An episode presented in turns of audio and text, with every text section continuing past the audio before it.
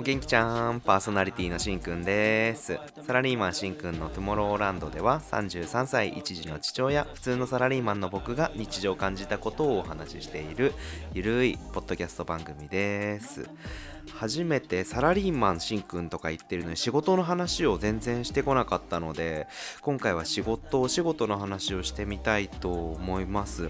入社は11年目で営業をやってるんですけども去年まで管理することとかも結構あった部署だったんですが今は新規事業の立ち上げみたいなことをやってます。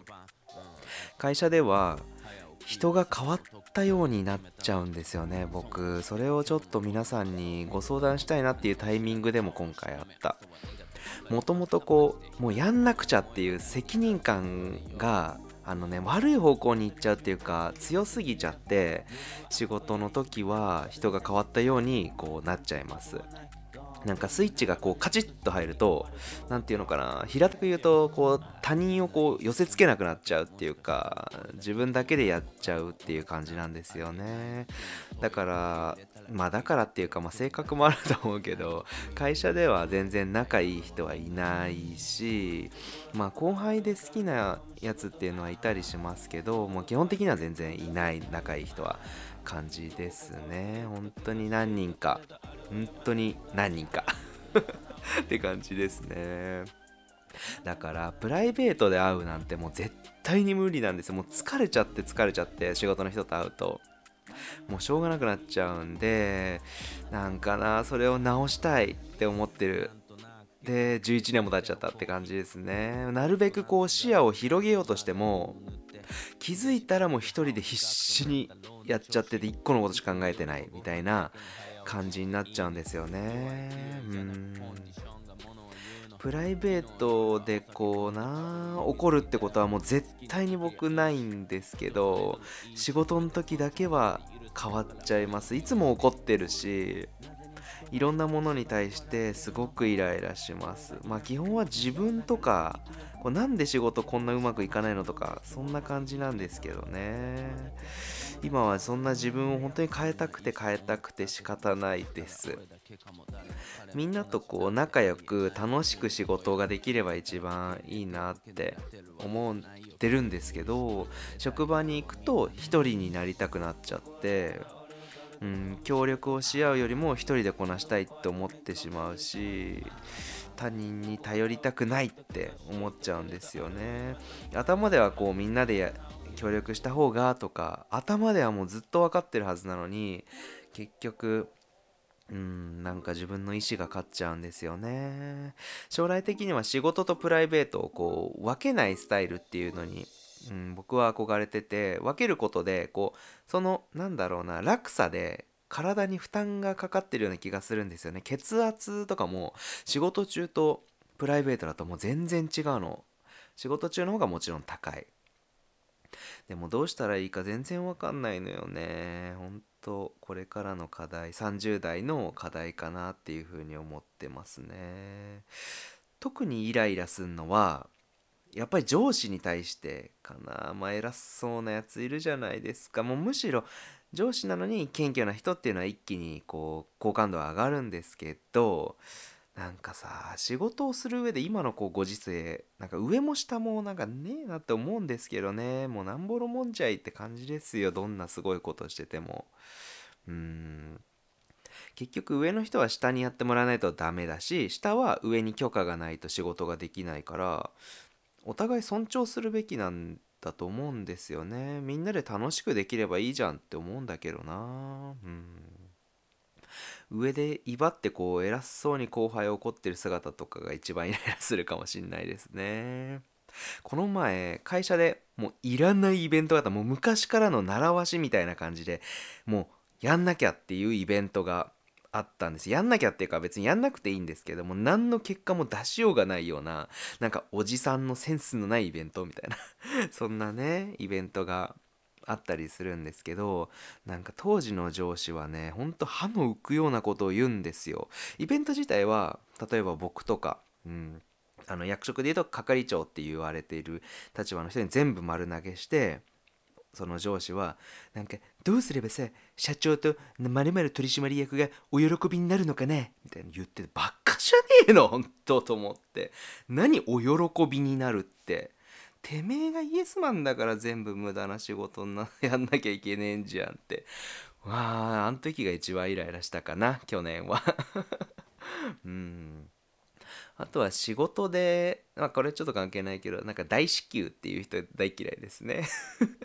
結局、なんか大体管理が下手なやつはこれ言うんですよね。仕事できないですって言ってんのと同じだかんなって思いますね。結局、今まで11年やってきて、仕事が面白いって思ったことは一回もない。ほんと1秒もない。ですよね。それ良くないと思う。ほんと。なんかこれを言うとなんか驚いてくれる人もいるんですけど意外とそう思うと仕事楽しんでる人って多いのかな。うん。じゃあなんで続けてんのってすごい言われますけどもうこれは完全に自分のためですね。例えば転職してもいいようにとか他の同じ業種の人とこう差をつけたいとかなんかそういう自分のスキルっていうかそういうために今はやってるかな。だから会社のためとか思ったこと ない。いやダメだなほんとそう思うと。思ったことないし自分のために売り上げとかの目標とかもあるけど怒られたくないしまあ自分としても自分が許せないから自分のためにやるってるっていう感じですかね。よくない。うん。去年から上司が一応変わったんですよね。その上司は新卒の時にえっ、ー、と違うか。学生の時に僕のことを取ってくれた部長で、まあ、その人がすごいなって思って僕も入りたいっていうふうに思ったので、まあ、割と好きな部長が引き抜いてくれたっていうまあ引き抜いたっていうかそうそんな感じだったんですけどどうすればあのその上司がどうすればあの楽しいって思って思えるか教えてあげるよって言ってくれるんですよね。なんか人任せにするっていうのはあの嫌なんで自分でこう面白みをこう見つけたいですけどね。うん。どうしたらいいか分かんない。もうね3月で34歳になっちゃうしなんかやっぱりそれなりにまあ黙ってても日本の、まあ、年功序列っていうのもあって立場も上がってきたりとかするんだろうから仕事のやり方っていうのをこれから真剣に考えていきたいと思ってます。うん。ちょっとこれもう皆さんどんな仕事のスタイルでやってますか？もうちょっと聞いてみたいんだよな。仕事の話ってなかなか真剣にこう職場の人ともできないしあんましたくないっていうのもあるし今飲みにも行かないからこんな話もしないしうーん。ちょっと自分の考えをこうそろそろな改めないとダメだな。ああ仕事のことは本当に嫌だ。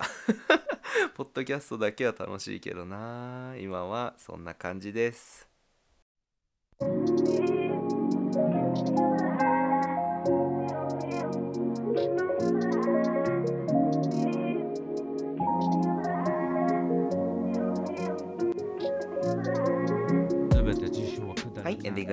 今日も最後までお聴きくださりありがとうございました。今回は珍しく仕事の話をさせていただきました。いかがだったでしょうか？いや仕事のことはね割と話しづらいっていうか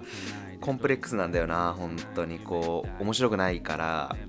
うんちょっと話す。まあこれで皆さんのご意見も聞けるかなと思って話してみました。今日は配信日の前日になるんですけれどもいつもエンディングだけ別撮りをしてます。昨日はあのアラトークさんという番組の1年記念のイベントがありましてあの参加してきました。都内でやったんですけどね。すっごい楽しかった。やばい。いやいいイベントだった。僕も始めたのが1月なんですけど、まあ、アラトークさんも1月っていうことで同期だし年齢もほぼ同じなので聞いてくださるこう方っていうか、うん、層も近かったりして会いたかった人にたくさん会えたっていう感じでしたかね。あと他のポッドキャスターさん他の番組さんもいらしてたので、うん、すごく刺激になったしいろんな話できたなっていうふうに思います。今はもう一人でやってるから 一人じゃなかったんだなって改めて なんか感じますね。すごく楽しかった。僕がこうポッドキャストで目指してるところっていうのは別にお金とかじゃないし有名になりたいっていうわけじゃなくて社会人になってから友達が本当に全然できなかったので友達ができればいいなとかそんな感じなのでまた何人か今回で友達と言える人が増えたかなっていう風に思いました。いや長くお付き合いしたいなって思う人が本当にたくさんいるこの界隈。ありがたいですよね。みんな優しいしね。みんながこうポッドキャストを盛り上げようとしてるし聞いてくださる方もそうだしすごくだから楽しいしその話も熱があるし影響されるものもたくさんあったっていうのもあってうん良かったですねこう仕事で嫌なことがあってもうんポッドキャストに支えられてる部分っていうのがすごく大きいだからこそこうそれができなくなった時は今最近怖いですけどねうんこれからもみんなで楽しくやっていければいいですよね。もうポッドキャスターとか関係なくてもう聞いてくださる方とかももう同じもう一緒に楽しめればいいなってすごく思います。あとなんななんかポッドキャスト界隈なんか綺麗な人がやっぱ多いんだよ。ななんでだ？まあいいか。すごい目の保養になりました。ありがとうございました。うん。僕自身も一応3月4日今年の大阪難波で開催されるポッドキャストフリークスっていうイベントがあってそこにステッカーを置かせてもらう予定なのでぜひステッカーもたくさん持って帰ってくださいいらっしゃる方はねこれからもたくさんいろんな人に会えたらいいなって思ってます。じゃあ今回はこれで終わります。バイジー。